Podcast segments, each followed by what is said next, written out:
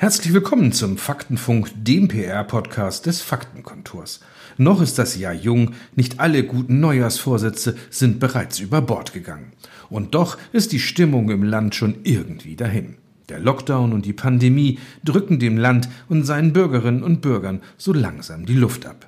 Selten war es so schwer, einen vernünftigen Ausblick in das neue Jahr für unsere Branche zu wagen. Und doch, genau das wollen wir jetzt versuchen.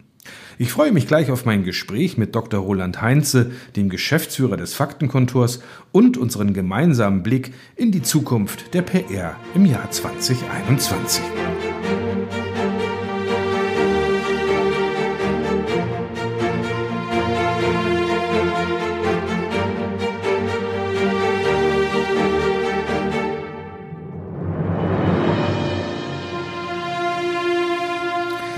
Es ist schon eine gute Tradition der Kolleginnen und Kollegen des renommierten PR-Magazins, die deutsche PR-Agenturszene um einen Ausblick auf das neue Geschäftsjahr zu bitten. Alle Antworten können Sie übrigens im aktuellen Heft nachlesen. Wir wollen uns heute mit unserer eigenen Zukunft beschäftigen. Das Faktenkontor ist jetzt fast 20 Jahre am Markt und dabei kontinuierlich gewachsen. Aus der Agentur wurde die Faktenkontor-Gruppe. Das bedeutet aber auch mehr Verantwortung für mehr Mitarbeiterinnen und Mitarbeiter.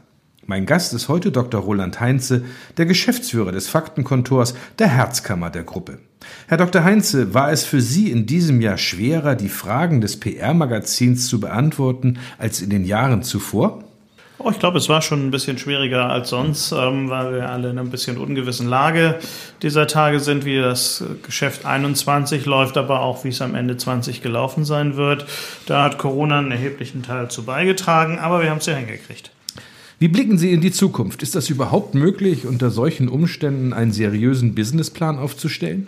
Das ist äh, keine einfache Angelegenheit. Wir haben uns darauf verlegt, äh, auf Sicht zu fahren. Das ist das am einfachste in solchen Situationen, dass man eben nicht zu überschwänglich plant, sondern insgesamt defensiver unterwegs ist und schaut, was geht und nicht noch was wäre wünschenswert.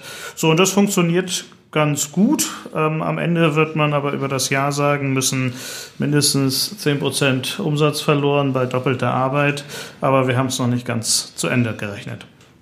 Unsere Arbeit hat sich ja im letzten Jahr auch stark verändert. Die digitale Welle erfasst auch die PR-Branche. Was wird gehen Ihrer Meinung nach und was wird kommen? Das ist eine interessante Frage. Ich glaube, ähm, die Verzahnung zwischen Content und dessen Ausspielung in jeder denkbaren Variante, sei es Print oder digital, und Nutzung zur Lead-Generierung hat weiter zugenommen. Das wird sowohl ähm, wie gesagt, Print als auch digital ein Thema sein. Also sprich, die interdisziplinäre Lieferfähigkeit muss steigen. Ähm, ich denke, es wird einiges an Formaten, was weggefallen ist, Corona-bedingt äh, 2020, auch 2021 nicht wiederkommen. Das bedeutet, wir müssen uns stärker überlegen, wie wir den Kundendialog gerade im Business-to-Business-Bereich gestalten und was da neue oder äh, alte Instrumente sind, die man sprich ausbauen sollte. Da sind wir alle dran. Und wenn ich mal hingucke, inzwischen ist bei uns mehr als ein Drittel des Geschäfts digital. Ähm, das wird auch weiter zunehmen. Wie gesagt, die Treiberfunktion liegt beim Content und da ist das, worauf wir uns vorbereiten. Einige Kunden haben wir ja leider verloren, aber auch neue dazugewonnen. Wie schwer ist es für Sie in der Pandemie, den Vertrieb neu oder überhaupt zu gestalten? Kann das wirklich funktionieren? Sie sind ja ein Mensch, der gerne wirklich von Auge zu Auge mit den Leuten verhandelt und auch mit ihnen redet. Das ist unheimlich schwierig. Also wie gesagt, deutlich schwieriger die Anzahl der Möglichkeiten, dies zu tun, sei es digital, live ja häufig sowieso nicht, äh, haben ganz massiv abgenommen. Klar gibt es eine Riesenwelle von Dingen, die einem da bei LinkedIn angeboten wird und da gibt es auch eine Menge oberflächlicher digitaler Kontakte, aber der Lead im Vertrieb wird ja nicht danach gerechnet, wie viel Kontakt man hatte, sondern wie viele Aufträge daraus gekommen sind. Und das ist deutlich schwieriger geworden. Was allerdings hilft, muss man ehrlicherweise sagen, in Tagen wie diesen, ist eine insgesamte gute persönliche Vernetzung, weil viele Kunden, wenn sie dann Anfragen haben oder potenzielle Kunden, wenn sie neue Dienstleister suchen, greifen dann schon eher auf bekannte Gesichter zurück, die man auch live irgendwo mal getroffen hat, denn sich digital was völlig Neues zu suchen. So und damit kann man sicherlich einiges auffangen. Herr Dr. Heinze, wo sehen Sie denn die Trends in der PR im nächsten Jahr? Produkte oder welche Produkte und Dienstleistungen werden besonders stark nachgefragt werden von unseren Kunden? Ich glaube, ähm, beim Thema Themenführerschaft werden wir im klassischen Bereich bleiben. Also der Wunsch, mit seinen Themen auf möglichst allen Kanälen und guten Content sichtbar zu werden, das merkt man an allen Ecken und Enden. Der Wunsch besteht. Nichtsdestotrotz ähm, besteht auch der Wunsch, den Überblick im digitalen Universum zu behalten. Das ist gar nicht so einfach, weil natürlich die Zahl der Kanäle zunimmt, eine Vielzahl von Möglichkeiten ähm, sichtbar zu werden dadurch auch entsteht. Und hier der Wunsch, das besser zu steuern. Und äh, da kommt dann künstliche Intelligenz ins Spiel, nämlich die Frage, kann ich eigentlich durch Methoden der Reputationssteuerung auf Basis von künstlicher Intelligenz inklusive der Themensteuerung, also bis hin runter in die Herzkammer jeder Pressestelle, kann ich mich ja da helfen lassen und kann ich da auch Indikationen finden, über welche Kanäle ich was am besten ausspiele. Die Antwort ist ja. Der Weg dahin ist nicht so einfach, muss sich halt damit befassen wollen und dafür offen sein. Nun gibt es bei uns in der Gruppe unterschiedliche Akteure wie Akima in München, Deep Digital und Compact Medien. Können wir dann noch weitere Synergien für das weitere Wachstum nutzen von den Kollegen? Bestimmt. Ähm, dieser Tage ist ja Austausch das Zauberwort, der findet dann immer digital statt, aber äh, man vergleicht ja schon Best Practice, wo hatte einer Erfolg, wo hatte keiner Erfolg. Grundsätzlich muss man feststellen, je breiter man aufgestellt ist, auch von den Branchen her, desto besser ist es gerade und war es auch 2020. Ähm, von daher haben wir mit der Diversifizierungsstrategie der letzten Jahre eine gute Entscheidung getroffen ähm, und da bereichert man sich gegenseitig, ähm, weil jeder jeden Tag was Neues entdeckt ähm, und das hilft ungemein weiter. Im Gegensatz zu einigen anderen Agenturen gab es 2020 so gut wie kaum Kurzarbeit bei uns im Faktenkontor. Und vielleicht was noch wichtiger war, es wurde kein einziger Arbeitsplatz abgebaut. Wie sieht das für das neue Jahr aus mit all seinen Risiken? Tja, das ist eine gute Frage. Ähm, wir haben im März 2020 das Versprechen abgegeben, dass kein Arbeitsplatz Corona-bedingt abgebaut wird. Das ist uns gelungen. Auch das Instrument der Kurzarbeit haben wir nur in sehr geringem Umfang ähm, genutzt.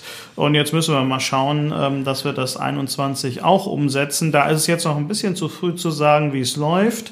Wobei ich auch sagen muss, es ist jetzt langweilig gerade nicht, äh, sondern es ist doch eine ganze Menge, was da aus dem Markt dieser Tage auf uns zukommt. Und wir sind da erstmal gespannt und positiver Dinge, dass wir da unseren Kurs halten können. Branchenexperten erwarten ja für 2021 ein starkes Umsatzplus in der PR-Szene. Können Sie diesen Optimismus teilen? Oh, ich glaube, das ist sehr differenziert. Ähm, es wird an einigen Stellen Plus geben, es wird an anderen Stellen ein dickes Minus geben, bis glaube ich auch, dass wir Agenturen verschwinden sehen.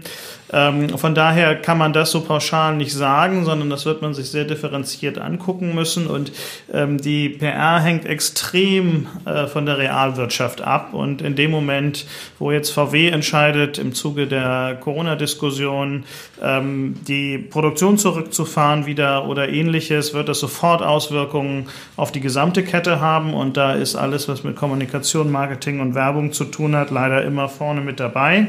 Von daher halte ich solche Aussagen derzeit für ziemlich mutig. Ihr ganz persönlicher Wunsch für die Faktenkonturgruppe im Jahr 2021 ist? Dass wir auf jeden Fall das, was wir an Schwung im Digitalen aufgenommen haben, auch ins Jahr 2021 übertragen kriegen, dieses hohe Energieniveau, was so die Kolleginnen und Kollegen haben, beibehalten können und auf unsere Kundenbeziehungen übertragen können und jetzt ähm, es dann auch hinkriegen, ähm, Arbeitsprozesse verstärkt nochmal digital zu gestalten. Das ist immer eine blöde Idee, das in der Krise zu tun, aber im Nachgang die Learnings aus der Krise mitzunehmen, ist immer eine gute Idee und darauf warten wir und dann werden wir hoffentlich ein ganzes Stück agiler und digitaler aus dem Jahr 21 rausgehen. Naja, Disruption in normalen Zeiten ist ja auch nicht so spannend, oder? Das ist wohl so, ja. Vielen Dank, Herr Dr. Heidenze, für den Blick in die Glaskugel des neuen Jahres. Im nächsten Faktenfunk in 14 Tagen beschäftigen, beschäftigen wir uns mit der Kirche und wie dort der eigene PR-Nachwuchs ganz ohne Talar und Weihrauch modern ausgebildet wird. Mein Name ist Jörg Wernin, heute Ihr Gastgeber und Host im Faktenfunk. Bleiben Sie neugierig.